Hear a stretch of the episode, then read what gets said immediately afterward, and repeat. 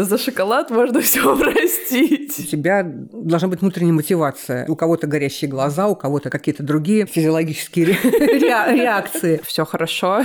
Я обучаю нейронную сеть. А я не женщина. А кто вы? А я научный сотрудник.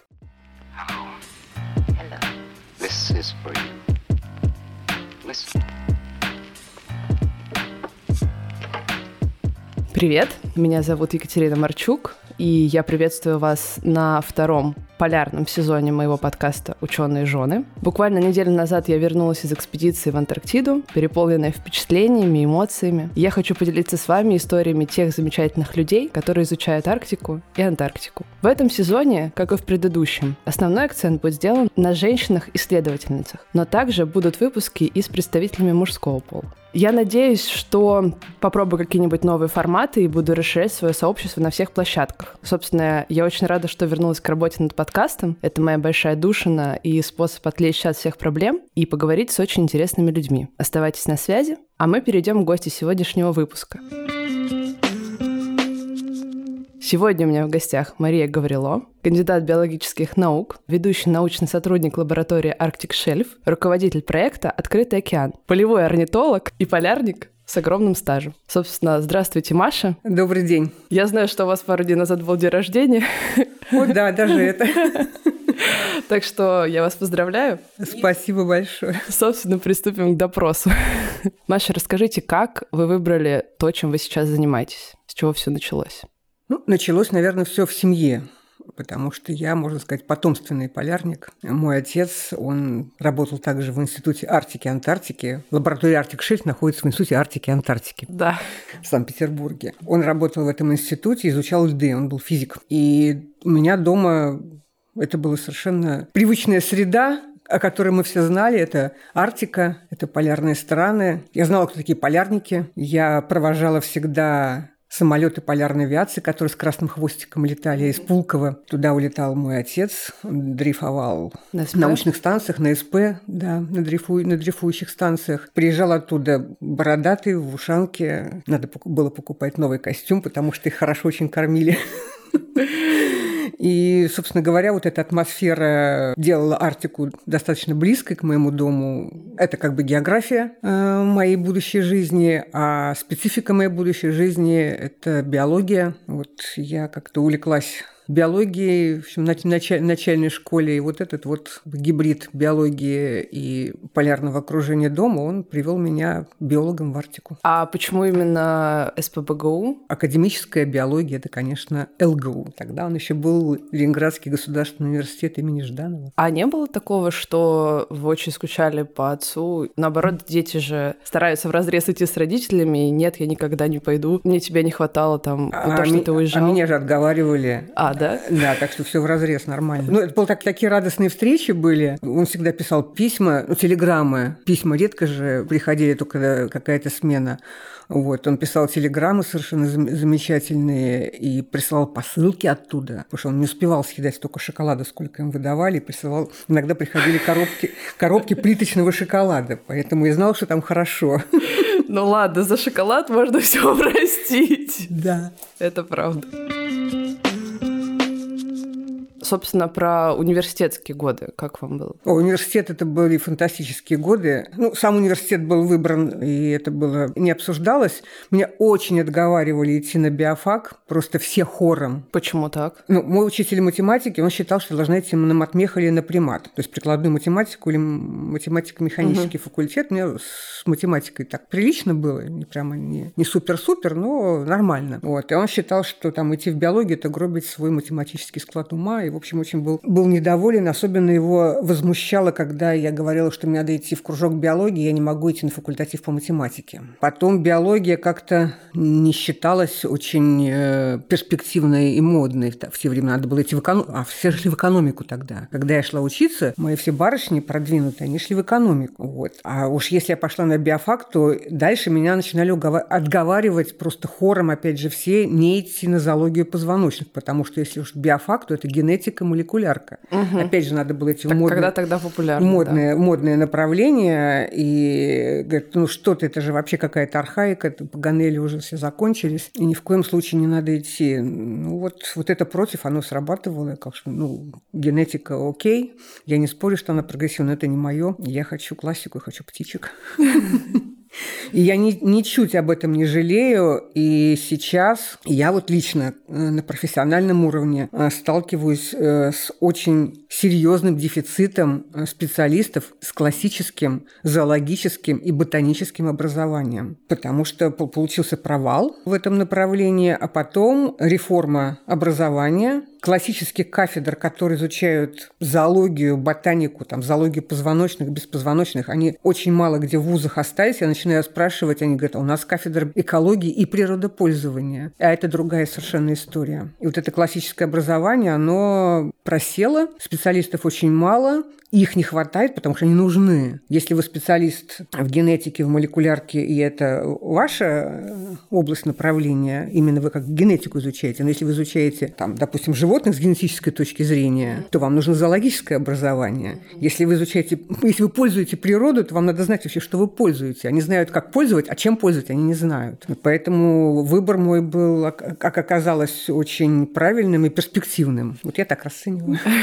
Да, удивительно, что не хватает. Э, да, сейчас, сейчас вот, допустим, идут проекты по освоению шельфа массовые. Угу. Ну, все, все, в кур... все в курсе. Ну, конечно, да? Да, да. Надо добыть оттуда нефть, газ, э, провести это все. Там судоходство растет немерено. Но есть какие-то нормы, какие-то законодательно закрепленные нормативы, которые требуют оценку воздействия на окружающую среду, требуют мониторинга. И мониторинга в том числе и популяции птиц и млекопитающих. Есть э, задача э, посадить наблюдателей на борт судна и проводить классические учеты зверей и птиц в море, а сажать некого. Нет этих специалистов. Их начинают учить на каких-то краткосрочных курсах, они получают сертификаты, которого у меня нет лично, этого сертификата. Ну, а дальше они же не могут э, с этим сертификатом и благодаря этой бумажке научиться различать птиц в природе. Это не помогает. Они знают, может быть, какую ширину полосы учетной, окей. Но объекты они не знают, а это приходит только с годами. Это ну, нужно все-таки базовое образование, полевой опыт. Ну, это, и таких да. специалистов. Вот, и вот эта дыра, она была просто совершенно колоссальная. Результаты были очень, очень пестрые. Мой призыв, делая что-то новое, не зачеркивайте старое. Ну, это как бы такая баз, базовая такая история. Просто сохраняйте преемственность, развивайте эти базовые науки, приносите туда новые методы, но их не зачеркивайте их, не выкидывайте этих специалистов. Это одна сторона. Конъюнктурная увлеченность это, не, это немножко не настоящее. Да, вот сказали, Арктика наша все очередной раз, да, там к полюсу уже сходили, теперь, значит, к полюсу нужно будет вплавь идти, это следующая гонка, когда уже льдов не будет. Все, а, Арктика у всех на слуху, я хочу заниматься Арктикой. Чем ты хочешь заниматься в Арктике? Когда им говорят, мы учим арктическим профессиям. Это говорю, что такое? Какие профессии существуют в Арктике, которых не существует на материке? Там есть специфика. То есть вот эти вот слишком узкоспециализированные, зашоренные выбросы в угоду конъюнктуре, вот это самое вредное на самом деле. Не знаю, ты хочешь быть поваром или ты хочешь быть строителем. Тебя интересует Арктика, значит, ты будешь строителем в Арктике. Я хочу заниматься Арктикой, не работает. Но люди, которые приходили, говорили, я хочу заниматься Арктикой, я хочу заниматься белым медведем. Я говорю, а почему белым медведем? Ну, это же белые медведи. И ну, это детский вариант не проходит. А, Арти, а Арктика такие вещи в, в первую очередь отсекает. Как у меня был разговор о том, кто такие полярники, и я услышала мнение, что нет такой профессии полярник. Есть твоя профессия, ну, например, моя профессия гидрометеоролог, да, и то, что я вот профессионал в своей области и работаю в полярной зоне. Вот это называется полярник. Полярник как отдельная профессия. Ну, конечно, нет, нет э, профессии полярник, такой нету. Более того, не каждый гидрометеоролог, работающий в Арктике, полярник. Тоже есть такое мнение. Ну, это, э, это факт. Да. Вот мне, например, больше нравится не мое краткое определение, что полярник – это образ жизни. Тоже верно. Это образ жизни, потому что ну, есть люди, которые приезжают в Арктику, там отработают, радостно бегут обратно. Угу. Если долг их позовет, они съездят, поработают еще. Угу. У них нет тяги, у них нет каких-то, а, ну, скажем так, социальных адаптаций. Это же все... Биологию никто не отменял. Хоть мы там говорим, что мы homo sapiens, потому что он sapiens, я вообще сильно сомневаюсь все, все, все, и чем дальше, тем больше. Никто не отменял биологическую сторону. Угу. И человеку нужна адаптация социальная и биологическая. Вот. И если у тебя есть какая-то адаптация, и тебе комфортно, и тебя тянет вот в эту среду, в эту полярные эти области, когда там укусила белая муха, там всякие есть образные выражения. Да, и если ты чувствуешь, что Арктика твой хотя бы второй дом, да, тогда ты можешь сказать, что ты, наверное, полярник. А там сейчас говорят, вахтовики, у нас столько полярников, там вахтовики-нефтяники. Какие не полярники? Полярники. Ну, также у нас как бы в Антарктиде говорили, кто не зимовал, тот не полярник. Это тоже, ну, да, это, это, но это уже, скажем так, такие строгости бывалых. Конечно, другая история. Я не зимовала. Ну, никто не скажет, что я не полярник из тех, кто меня знает, понимаете? Почему не зимовала? Ну, у меня задачи не было зимовать, потому что то, чем я занимаюсь, оно не требует зимовки. А, собственно, вернемся к университету. А, да, да. Еще да, пять лет там надо было учиться тогда. А вы сами выбрали своего наставника или вот, вот кто тот человек, который заинтересовал вас и как бы привел в занятие? Вы же занимаетесь насколько я знаю, чайками. А, сейчас я занимаюсь и чайками. То есть чайки это мое одна моя, моя чайка, одна моя чайка, она моя главная. Так. Вот. Пришла в университет я сама, на кафедру пришла сама, пришла достаточно рано. Я вот Маша Гаврило, я очень хочу заниматься птичками. Говорит, ну а чем ты хочешь заниматься? Я говорю, совами. Они говорят, а почему совами? Ну, это сложный объект. Ночная птица, там ее не увидеть, все там я говорю, они такие, такие классные, такие замечательные. Так посмотри на меня так, окей. Теперь чем ты хочешь заниматься на самом деле? Но мне кажется, так всегда ты приходишь с горящими глазами, и главное, чтобы этот запал, ну, тебя начинает немножко так двигать да, в разные да. стороны. Такие вот, то сюда, сюда посмотри, там это сделай. Но вот этот запал, он должен быть. Конечно. В науке, я считаю, обязательно, потому что если ты идешь э, в науку, чтобы сложить А и Б, получить цель, там взять интегралы или там заполнить протокол полевых наблюдений, и дальше тебя вот это несет. Все, не надо ходить туда вообще, не надо вообще близко не ходить. Потому что если у тебя, тебя должен быть, э, конечно, ориентация на результат какой-то научный. Пусть он не, он не конечный, он всегда будет продолжаться, если это наука. И у тебя должна быть внутренняя мотивация. А это может быть у кого-то горящие глаза, у кого-то там что, какие-то другие физиологические реакции. Да, э, все-таки в этом возрасте, наверное, какие-то есть романтические увлечения. Ну, совы, они же такие классные. Ну да. И если это только совы классные, то все, до свидания. Ты иди, может, на матмех, может быть, э, в торговую сеть, там, неважно, не надо сюда ходить. Вот. А если у тебя совы классные, но ты готов изучать предметно соседей, сов, там еще что-то, хорошо оставайся на кафедре. Вот. И мы очень хорошо поделились. У меня сова осталась хобби, а наука пошла в другом направлении. Чем занимается орнитолог? Вот что конкретно, в чем состоит его работа? Ну, орнитолог может заниматься очень разными вещами. Орнитолог, у него объект исследования, если он орнитолог, угу. орнитолог, у него объект исследования птица, да. орнис, которая да. орнис, она угу. птица, он орнитолог. Так. Птица вет. И дальше ты э, можешь очень разные аспекты этой птицы изучать. Можешь изучать ее биологию в природе, угу. бегать за ней с биноклем, сидеть в засидках, э, ходить на там протяженные, протяженные маршруты искать гнезда, бегать за выводком с э, секундомером, как я там делала, будучи студенткой. Это вот такая полевая биология. Ты можешь изучать миграцию, ориентацию птиц, как у нас очень хорошая школа в Петербурге, в зоологическом институте на базе биостанции рыбачек, где огромные ловушки, там тысячами, десятками, сотнями тысяч кольцуют птиц, изучают миграцию, сажают птиц в клеточки, они у них прыгают, там, они изучают навигацию, делают какие-то манипуляции, опыты. Такая работа. Ты можешь изучать там генетику птиц. Ты будешь орнитологом, но ты будешь владеть методами, будешь смотреть, какие у нее, собственно говоря, адаптации, эволюционные приспособления, связи там.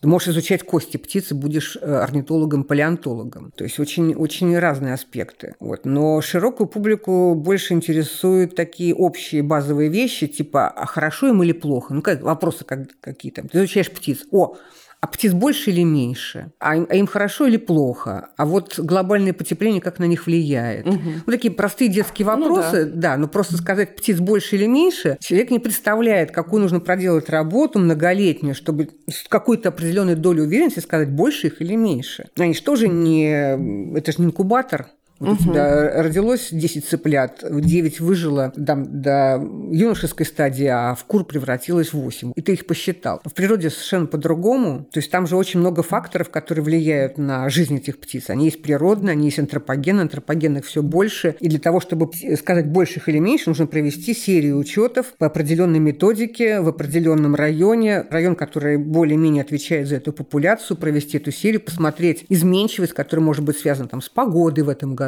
или там с бескормицей в следующем году. Угу. И выявить этот тренд, сказать, да, уважаемые слушатели, вот этой птицы за последние 10 лет стало немножко больше. И вот на этот простой ответ э, нужно собрать материал в течение многих лет. И это вот как раз полевая орнитология, и вот эти все вопросы состояния популяции, то, что требует оценка э, потенциального воздействия всех промышленных проектов, она требует огромной базовой натуралистической работы в поле. У нас в экспедиции был э, микробиолог. Ну, там была целая биологическая команда. Ну, один микробиолог, второй альголог, а третий тоже, тоже по-моему, микробиолог. Он полихетами занимался. Нет, это гидробиолог. Гидробиолог. И, значит, они э, как-то раз радостно притащили труп пингвина. О, да. Ну, в смысле, радостно не потому, что он Нет, умер, а потому, а просто ну, потому что объект. материал, материал. Я понимаю да. прекрасно радость ученых вот. на трупах. А, ну и, значит, там на Федорове есть лаборатория, а есть э, кухонька небольшая лаборатория. И они, значит, приносят из холодильника и начинают радостно в лаборатории в кухне его рассматривать. А я сижу, смотрю на них, такая, ребят, может быть, вы, ну, унесете хотя бы с кухни? ну, пожалуйста. Они такие, ничего ты не понимаешь. Ну да, там же не срабатывают такие вещи совершенно. Ну, рассматривать, они же его вскрывать, наверное, начали. Ой, вскрывать-то они его потом начали. А, ну рассматривать-то. Тогда у меня такой вопрос. Вот подсчет и определение. Численность животных, определение их, оно же связано с, вот, собственно, с диджитал-технологиями, собственно, с фото- и видеооборудованием. То есть э, я видела очень много ваших фотографий в интернете, где вы с большим фотоаппаратом и с большим объективом. Фотография и видео не является хобби? Не стало за это время? Или это все таки профессия? К фотографии меня приучил отец еще в детстве. Фотография доставляет мне колоссальное удовольствие. А, видео я долго вообще не трогала видео, просто табу себе положила, потому что это уже, это уже мешает, когда у тебя слишком много. Ну, ты же увлекаешься, ты же видишь, что вот надо идти снимать, а в это время тебе надо учитывать. Разрывает. Это разрывает, да. Это будет уже, ну, как бы в ущерб основной науке и не слишком много там для видео. То есть я от видео держалась до последнего, пока не появились фотокамеры с хорошим видео. Когда тебе не нужно менять, ты просто нажал на кнопочку другую, в случае чего. Фотография, я не могу сказать, что она стала хобби, потому что, к сожалению, к сожалению, я так и не, не нашла в себе, ну, я говорю, что времени, но мы все знаем про эту, теперь про прокрастинацию. А времени, наверное, достаточного желания, чтобы там разобраться более в детали, да, потому что, конечно, цифровая фотография и аналоговая фотография – это две большие разницы. То есть то, то, чем я владела на аналоговой фотографии, оно не работает на цифровой, и там надо еще разбираться и разбираться, чтобы это все было супер. Мне очень нравится снимать, да, это, это факт. Коллеги мои, когда я работала в Центре морских исследований, у них был проект по детектированию моржей с помощью нейронной нейронных сеток. То бишь э, у них было большое количество фотографий, и вот им нужно было обучить нейронную сеть, чтобы она, значит, детектировала... Моржей, да. Моржей. Значит, был тоже какой-то неловкий момент, когда у человека на экране, на, на рабочем столе, было просто большое количество фотографий, а моржей открыто, и к нему подходит и говорят, типа, чем ты вообще занимаешься? Он такой, все хорошо, я обучаю нейронную сеть. Меня тоже иногда удивляет, как вот э, новые технологии, вообще как их применяют вот в той же биологии технологии. Да, ну потому что тысячные залежки моржей считать вручную, это, конечно, еще то удовольствие. А тогда у меня еще такой вот подспутный вопрос, который меня тоже саму очень сильно волнует, э, и как бы каждый раз я задаю его сама себе. Вот где заканчиваются те навыки, которыми должен обладать ученый? То есть я понимаю, что я как бы как ученый должна буду учиться всю жизнь, но при этом, помимо того, что я там должна хорошо знать свою часть, метеорологию, условно, уметь программировать, уметь объяснять свои мысли, рассказывать то, чем я занимаюсь, и подспутно, подспутно, подспутно. А тут в экспедиции как бы выяснилось, что я еще там должна и уметь иногда паять, там разбирать приборы, собирать их и перенастраивать. Вот, например, в западном мире ты как бы ученый, mm-hmm. у тебя своя часть, а если у тебя что-то сломалось, у тебя есть человек, который может поработать с прибором и тебе его починить. У нас такого роскошества нету, как обычно. Мы пользуемся вещами, которые у нас нам достались и у нас есть. Вот, то есть мы иногда даже оборудование себе не можем купить нормальное. Есть такая проблема. Вот как вы думаете, вообще вот это приобретенные навыки, они будут только расширяться с э, годами, и просто ты становишься каким-то супер, э, супер ученым, который может решить любую проблему? Я думаю, что чем больше ты способен и имеешь возможность освоить э, дополнительных навыков и знаний, которые работают на копилку, в копилку складывают к твоему основному научному интересу, тем лучше, тем ты более автономный, а, более эффективный специалист. Конечно, ты сам все не освоишь, это разумеется. Модель, когда ты делаешь свою науку, и у тебя там, грубо говоря, выскочила нитка из иголки, ты зовешь специалиста туда эту нитку обратно вставить, на таком уровне. Ну нет. Да, ну это я утрирую, конечно, ну чтобы было понятно. Я видела, я работала очень много с норвежскими коллегами, и из этой серии я помню очень хорошо э, одну историю. Она, конечно, там не поломки какой-то, еще что-то, но просто об уровне их э, разделения труда и э, дистанцирования от каких-то технических служб. Мы отработали в поле, приехали с островов э, и пакуем вещи, чтобы уже улетать из э, Нарьянмара на материк и дальше. И у нас палатка полевая. Ну, естественно, мы там, когда ее складывали перед вертолетом, мы просто ее свернули, не, не раскладывая там шнурочки, не, не вычищая ее как следует от мусора, просто компактно положили и все. Ну, это я, мы ее достаем, русские. Достаем и пытаемся вытряхнуть, и как нас учили, палаточку сложить, шнурочки, все, чтобы она могла зимовать. Он говорит, а что, говорит, вы делаете? Мы говорим, как, что, палатку пакуем? Да нет, взяли так раз ее в мешок. У нас мы привезем, у нас их палатка была норвежская. У нас есть специальная служба, которая ее почистит, высушит и положит с одной стороны, как бы хорошо, потому что у тебя освобождается время. Тоже еще вариант, когда если ты можешь эффективно что-то сделать сам, не находишься в такой жесткой зависимости, то и это тебе экономит время к обращению к каким-то специалистам далеким, ты сам все это решишь и будешь двигаться дальше. Опять же, когда ты в автономных условиях в поле. Для полевиков, конечно, вот этот вот набор сопутствующих знаний и навыков – это в плюс, и чем больше, тем лучше. Потому что ну, сломается, у тебя нет этого специалиста, ты же не будешь с собой таскать ну, пул да. электронщиков, слесарей, плотников и так далее. А с другой стороны, если ты будешь э, слишком много времени тратить на те вещи, которые специалист сделает быстрее и качественнее, а ты просто, даже если ты так же сделаешь, но ты потратишь свое время, и а целевую твою задачку никто не сделает. Вот, вот да. баланс вот в этом. Ну что ж, перейдем к большому разряду вопросов про экспедиции. И первый вопрос тоже, который возникал у меня постоянно на корабле, то есть на корабле мы были мало девочек, в окружении большого количества мужчин, и себя как-то нужно грамотно уметь поставить, особенно при взаимодействии с полярниками, с начальством и с вертолетчиками. Ну, вертолетчики. Вот, потому что это особый народ. Это и... особая каста. Да, особая каста. И, в общем, они варятся в своем мире, они еще же такие привилегированные. Белая кость, да, а, Да, вот расскажите про ваше взаимодействие, ну, с, например, с теми же вертолетчиками и вообще как себя грамотно поставить, вот, что ты как бы ученый, ты выполняешь свою задачу, и не нужно смотреть на то, что я женщина, я, типа, совсем справлюсь. На тему женщина и взаимодействия у меня есть давнишняя домашняя заготовка, она... Это нетленка. Так. Это нетленка, я ее везде цитирую и не, не перестаю, потому что ну, это, это реальная история, и она такая маленькая и красивая. Я на судно попала первый раз в 94 году. И это было норвежское судно, норвежский научный ледокол. Есть такая штуковина, научный ледокол Норвегии, Лансе. Это было мое первое, первое судно, иностранное судно. Ну, я не знала, как на других судах. Я привыкла, что там команда... У него был фраг научный. То есть там была э, научная программа, разная там гидробиология, метеорология, мы птичек считали, нас там было чуть ли не шесть человек, которые круглосуточно считали. Ого. Ну, потому угу. что полярный день считать а, нужно угу. 4 э, часа, 4 через 8, угу. и, соответственно, вот 6, 6 человек, по, по 2 человека угу. на вахте. Вот. И я восприняла вот это взаимодействие команды и научного состава, отношения, и как, как модель, которая правильная, которая вот такая есть. Это было весной, а в августе я попала на академик Федора.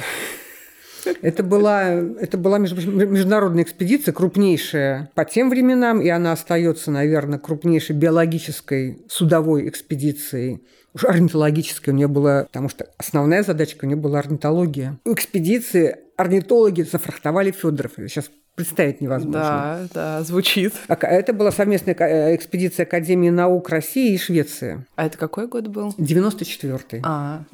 94-й. И Федоров прошел с запада на восток до Чукотки и обратно с двумя сменами состава, и у него полностью вот научный состав у него был 80% э, орнитологов на борту. Вот. Там э, от института была группа гидрометеорологическая, ну, потому что таки судно наше. Ну, неважно. Короче говоря, моя задача задачка была, первичная задача меня и моего норвежского коллеги, это проводить учеты птиц, как вот мы делали на Ланса. А это значит, что ты приходишь на ходовой мостик, встаешь спокойненько в уголочке, и стоишь, и пока судно идет, стоишь и считаешь птиц. Снимаешь какие-то показатели из приборов. Ну, стандартные, то, что у них там индикаторы выводят. А ты стоишь с биноклем и определителем в углу, и никого не трогаешь, и меняешься там через 4 часа. Они же очень это не любят, когда на мосте кто-то приходит. О, нас не любят. У нас где-то это не разрешается, а где должно разрешаться, там они просто это не любят. Есть у тебя программа, нет у тебя программы, они это не любят. Ну вот, а что делать? Договариваться-то мне надо идти, не, норве... не норвежцу же. Вот, мы вечером выходим из порта Тикси. В августе уже темно, с рассветом нужно на мостик. Значит, надо оперативно идти договариваться.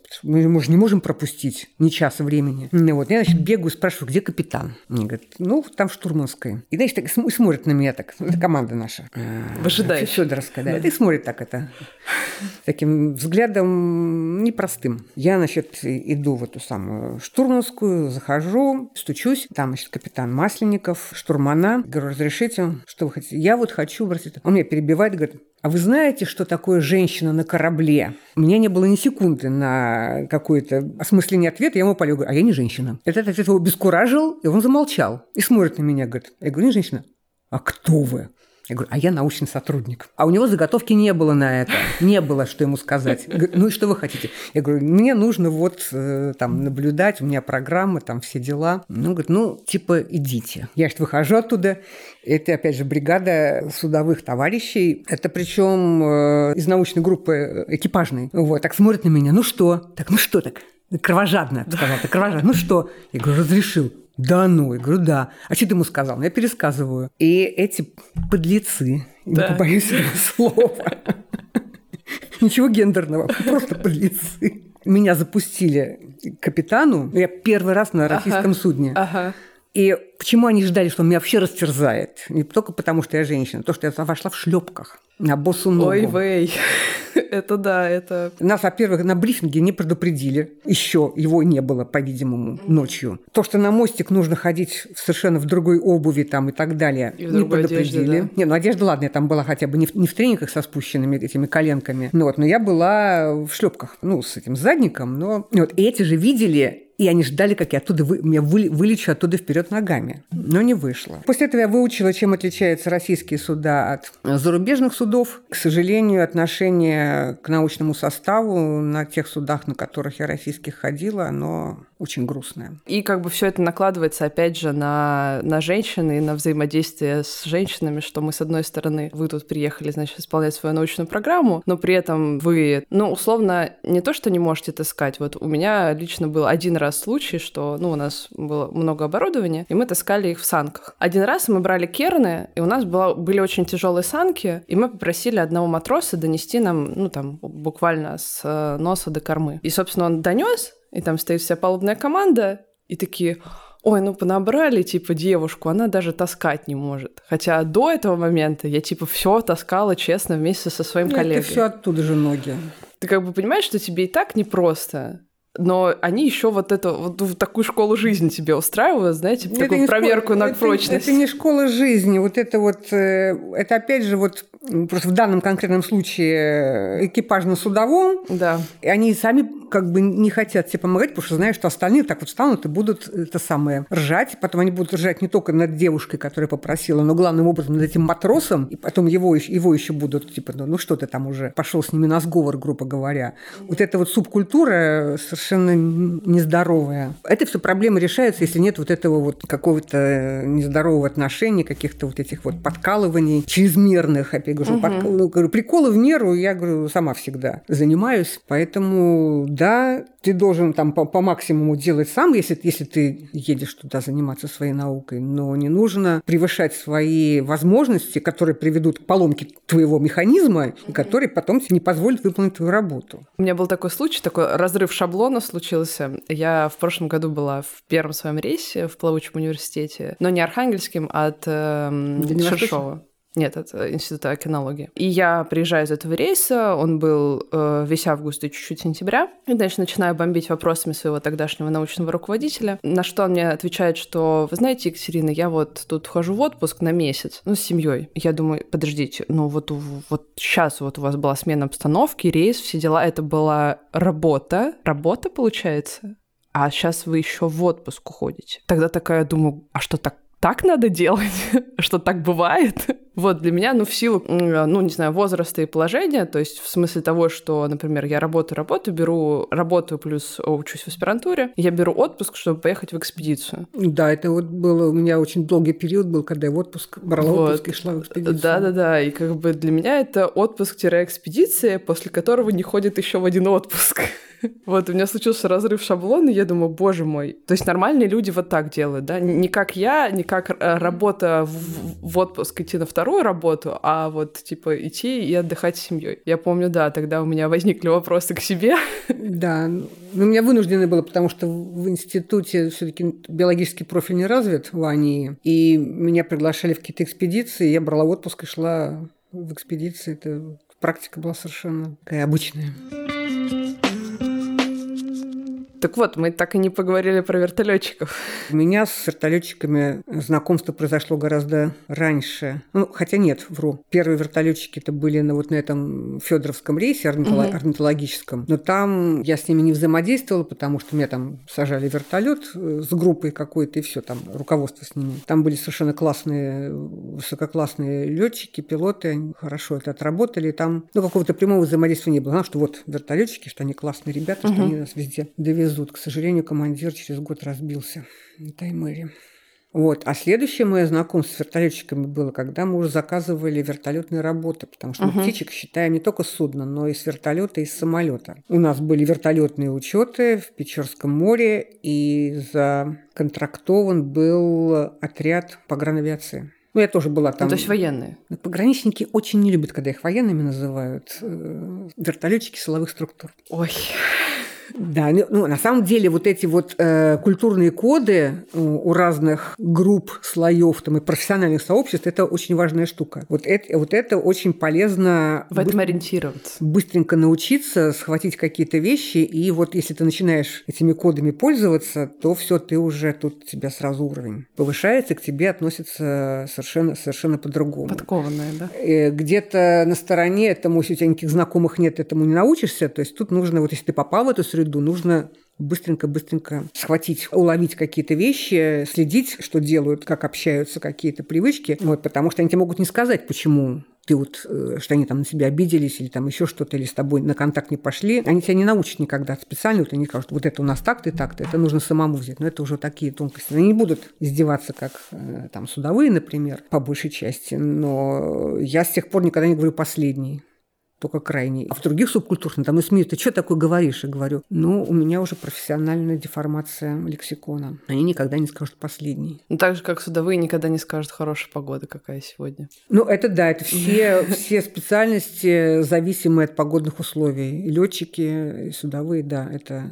Сколько идти там до какой-то точки, они никогда не скажут по времени, не скажут в, килом... в милях. Сколько нам идти еще? 48 миль. А когда мы придем? Через 48 миль. Они не, не гневаются гневят своих богов. Вот. А вертолетчиков у них еще более, скажем так, такая тонкая субкультура, потому что но все-таки авиация, вы понимаете, там если что-то случится, ты все в воздухе. Да. И, то есть там все время надо быть на, на, на стреме. А судовые все-таки, ну, ты на судне, там что-то такое, ты, у тебя под ногами какая-то плавучая платформа, в конце концов. И скорость реакции, вот эти все вещи, они в авиации, они гораздо важнее. Важнее, и скорости все выше, и вот все там плотнее сильно. То есть никогда нельзя говорить последний, никогда нельзя фотографироваться, тем более с машиной, экипажем перед вылетом. Они очень суеверные. Авиаторы гораздо более суеверные, чем моряки. Вот если ты это осваиваешь, они к тебе относятся уже. Вот мы работали с Воркутинским пограно полярной авиацией. Тогда они еще были э, полярная авиация. Это было отдельное подразделение. Полярная авиация мужиков, офицеров. Кто-то, кстати, был тут э, штурман там вообще Афган прошел. Вот. Их вызывают э, в Андерму и говорят, надо лететь и искать каких-то птичек в море. Это звучит как оскорбление. Да, да, да,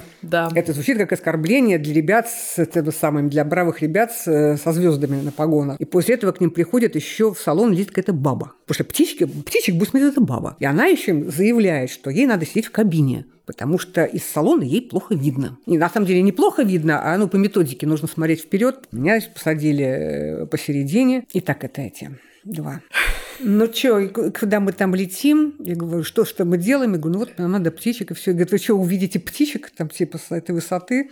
С таким, с таким пренебрежением рулит своими этими самыми рычагами. И погода, повезло просто неимоверно. Погода миллион на миллион, как они выражаются. То есть море, штиль Печорская, дымочка легкая, чтобы не, не слишком яркое солнце. И вот мы летим, и, и видно вот это зеркало, ну чуть ли не все Печорское море видно с этого вертолета. Я так говорю, о, говорю, туда. Мне говорят, что там? Говорю, видите темное пятно? Они говорят, да, говорю, туда летим. Они подлетают, а там стоит гак на 15 тысяч птиц сидит. И все, они захлопнулись навсегда. Ну, я грубо сказала немножко. То есть все, они поняли, что этот человек тоже профессионал в своей области, и что он не просто так тут сидит, и дальше мы отработали совершенно отлично, то есть никаких вопросов больше не было. Главное как-то себя поставить, что ты тут... Э... Да, что ты не ворон считаешь, а если ты ворон считаешь, то это для науки, а не от того, что они от безделья. Да. И, и, конечно, с уважением к ним относиться поговорим про э, суда. Вы же ходили на разных судах, то есть на немножко, э, да. на, на, на больших, на маленьких. Э, на каких комфортнее?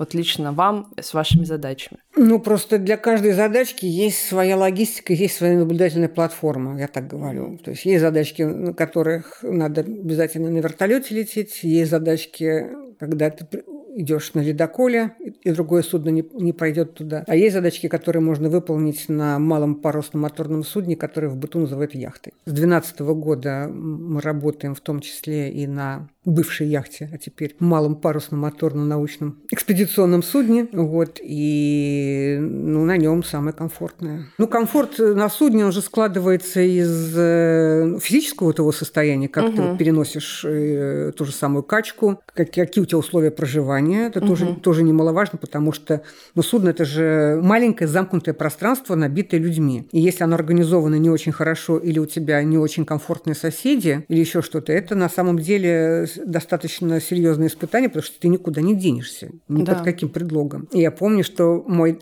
первый длительный рейс был в 95 году. А, нет, в 94 четвертом это Федоров был, но там было столько работы, что там не до комфорта этого судна было, что мы на ходу мы наблюдали, а на стоянке высаживались в тундру, то есть угу. там вообще круглосуточная была работа. Потом был Петров, это небольшое судно гидромет, вот единственное судно гидромет, на котором была отличная комфортная обстановка, там был просто шикарный капитан. И была у него хорошая команда, и там, и там было отношение вот примерно как на норвежском судне. То есть угу. могут, когда захотят. Организация пространства, ну и, соответственно, взаимодействие с командой, и, соответственно, удобство для работы твоей. Вот угу. эти вот все факторы. Поэтому комплекс, ну, говорю, что Федор, все ледокольные суда, они мне сложны, поскольку меня на них укачивает угу. достаточно быстро. Это Но вот... на малых же яхтах тоже укачивает. А там дру... по-другому, там другой период качки совершенно. Ой. То есть я в, в сильный шторм не попадала, в совсем в сильный шторм, вот, но к э, яхтенной качке я, я прикачалась. А что касается, ну, скажем так, ну, удобства, понятное дело, что там все очень какое-то стесненное, но она сделана очень э, наша яхточка. Ее зовут Альтерега. Угу. Это, наше, это наше второе «я». И, но она сделана очень по-доброму и с умом, там хоть все очень компактно, но очень комфортно. Ну, то есть мы выбираем задачки, когда с нее удобно работать. То есть угу. это, это не наблюдение с борта, потому что борт низкий очень. Это возможность посетить районы, которые ты никогда не посетишь. Угу. И ты идешь туда, куда ты хочешь. То есть ты заказываешь у тебя там научный состав, это там 6 человек, это твои проекты, твоих коллег, и мы идем туда, куда нам надо, а не туда, куда хочет идти экипаж. И там мы с экипажем одна... У нас нет, нет разделения научный состав и экипажный. Конечно, они больше. Ну, то есть такая семья. И, да, уж не говоря, не говоря о противостоянии. Вот. И, и что самое фантастическое, то есть, конечно, ледокол, чем он хорош? Ты заходишь в арктический бассейн, ты идешь по этим льдам, и ты... Это, не, это не самолеты, да. да, там, а вот они, и ты не, не, не попадешь ни на чем другом туда, и это, конечно, классно, потому что, ну, я как завороженная могу, если птиц нет, я могу на льды смотреть. Угу. То есть, если бы я не пошла в орнитологи, я бы, наверное, пошла в ледовые разведчики. Я очень жалею, что я слишком поздно пришла в институт, и я не успела пойти, попасть на курсы ледовых разведчиков, то есть уже за, закрыли тогда. Ну, то есть нельзя было просто. Угу. Если бы чуть пораньше, можно было просто записаться и получить корочки ледового разведчика. Вот, поэтому я готова на льда льды смотреть. Вот с ледокола это, а с, с яхты там же, там же совершенно ни с чем не сравнимое ощущение, что ты вот, вот у тебя полметра и море. То есть, да, до него очень Ну да, вот у тебя волна у тебя бьет, и ты на большом судне ты едешь как такой вот... Как в замке. Да, в замке, там, в крепости, в чем угодно. Ты смотришь на все это сверху, там море, а тут у тебя типа дом. А тут ты в море едешь, в море идешь, и у тебя дельфины вот под носом. А когда ты еще выключаешь двигатель и идешь только под парусами, ну, мы, к сожалению, у нас это редко случается, потому что нам, мы же не, яхт, не яхтингом занимаемся, а нам надо попасть в точку дестинации, то есть точку работы. А ветер попутно не всегда бывает. То есть на тех редких участках, когда у нас совпадает наше направление, заданное движение и ветер, тогда мы выключаем двигатель, тогда ты в полной тишине, только вот это шум волны, и к тебе подходят киты, могут подойти. К нам у нас подошло два, два китаминки, они с нами сколько-то часов шли прямо вот Ого. тут вот. люди с телефона снимали китов. Вот. И это ни с чем не сравнимое ощущение, которое не может дать никакое другое судно. Конечно, тут, ну, тут все перевешивает в ту сторону. Я хотела поговорить немножко про уют экспедиционный который это мы... Очень, это очень важно. Который мы создаем себе сами. А, и вот у нас была такая история, собственно, мы жили четыре девочки в каюте, и это не то же самое, что когда четыре парня живут в одной каюте. Ну, тут определенно.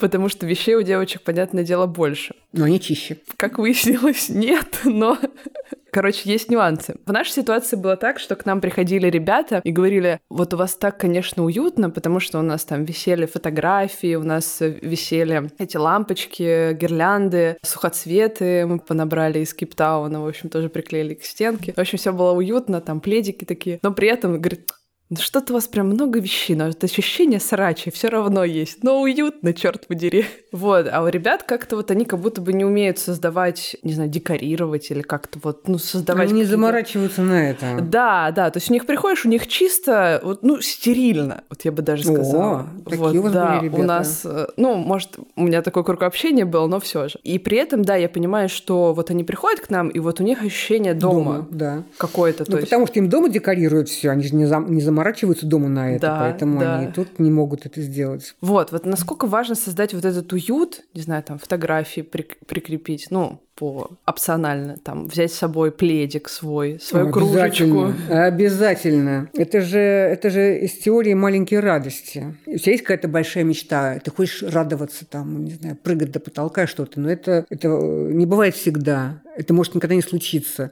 А пока ты к этому идешь, там страдаешь и ни на что не обращаешь внимания, это неправильно. У меня в молодости кстати, эту теорию маленьких радостей, это мне привил мой муж. Это маленькие радости. Ну, что такое маленькие радости? Радость должна быть маленькие радости. Должны радоваться маленьким радостям. И тогда из них будет складываться, в конце концов, большие. Поэтому экспедиция не значит страдания во имя науки вообще ни разу. Если ты можешь вкусно готовить и взять хорошие продукты и деликатесы, и это не будет тебе осложнять их хранение, транспортировку и не обрушит твой бюджет, значит, ты должен взять эти деликатесы, их там готовить и радовать вкусными, изощренными, изысканными блюдами и себя, и своих коллег. И опять же, то, что тебе не обременяет меняет. То есть у меня пунктик, то есть я работаю в Арктике, много хожу на маршрутах, это же постоянно там угроза либо промочить ноги, либо то, что ты, если ты в резиновых сапогах, то, понятное дело, это тоже не, ходовая обувь у тебя, там ноги потеют и так далее, не всегда можно ходить в ботинках. То есть проблема сырые ноги, да? Я ненавижу сырые ноги. Ну и что? Ну возьми лишние пары носку, носок, и все. И все, это будешь комфортно. Мы, мы идем в маршрут, мы садимся на, на привале, и у меня мужики уже, они просто это самое, сидят радуются, потому что я достаю носочки, переобуваю, надеваю сухие носки, иду второй параллельный маршрут просто в сухих носках. И мне счастье. Что, сложно, что ли, взять? Несложно вообще никак. А кружечку обязательно у меня для кофе есть эмалированная кружечка на 100 миллилитров. Красная эмалированная с совой. Кофейная кружка. Народ тоже... А народ смотрит, улыбается, и им счастье. Мне счастье, что я пью из любимой кружки. Им счастье, что они смотрят на меня и смеются, что у меня вот такая кружка. Да. У меня френч-пресс с собой всегда в экспедицию. Что для вас самое сложное в экспедициях? На самом деле самое сложное, если будет какой-то разлад в коллективе. Вот это сто процентов. Это все. Такое бывало. Такое бывало, и это сложно, это надо очень грамотно предотвращать и управлять этим. К сожалению, это не мой лучший скилл. Но руку-то потом на, на земле на большой друг другу подаете. Вот, я и говорю, что у нас э, был рейс, 10 человек на Альтер 56 суток на, на десятерых. То есть мы высаживались на острова, но порт-порт было 56 суток автономки, считай. И когда мы там рассказывали, так народ, который, особенно который там с яхтами и судами знаком, говорит, и что? Я говорю, слушай, ну у нас половина потом через год пошли снова с нами в рейс. Говорит, ну вы даете. Атмосфера у вас хорошая, да? Да, да. Ну вот вопрос управления, кстати, да, вот как бы Рэя учит смирению, вот это вот динамическое планирование, когда у вас... Динамичное, адаптивное планирование – это самая великая вещь. Вот, поначалу оно раздражает и просто гнев отрицания вызывает, а потом, когда ты понимаешь, что а, а как еще в этих обстоятельствах работать, ты как бы учишься смирению.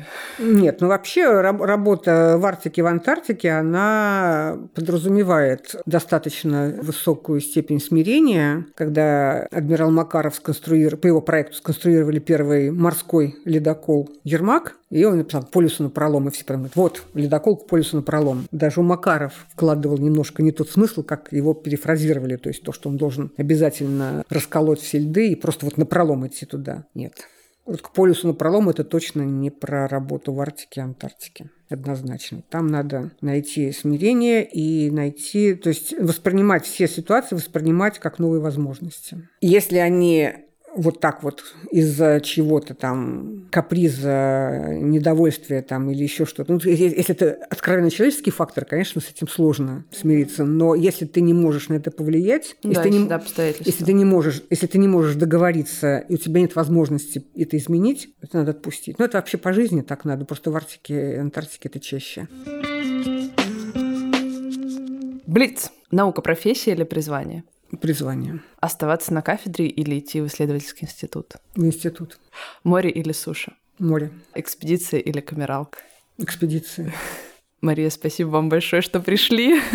Мне очень важно было поговорить именно с вами, потому что вы такой культовый человек. Да ну, первый раз про себя такое слово слышу что вы женщина и давно ходите в экспедиции, это тоже мне было важно поговорить об этом, потому что у меня, видите, своих очень много внутренних вопросов, поскольку я столкнулась с этим в Антарктиде. Вот, и мне тоже важно на них ответить и как-то понять, как в дальнейшем. То есть хорошо, что мы встретились после экспедиции. Это даже вот... Да, да. И это вот то, что не случилось, это новая возможность, которая реализовалась возвращаясь. Да, к нашему разговору, это правда. Вот, в общем, мне было очень интересно с вами поговорить. А, надеюсь, вам тоже понравилось. Нет, спасибо, мне было комфортно беседовать, да. Вот, спасибо всем нашим слушателям, что вы были с нами сегодня. До новых встреч. Спасибо, до свидания.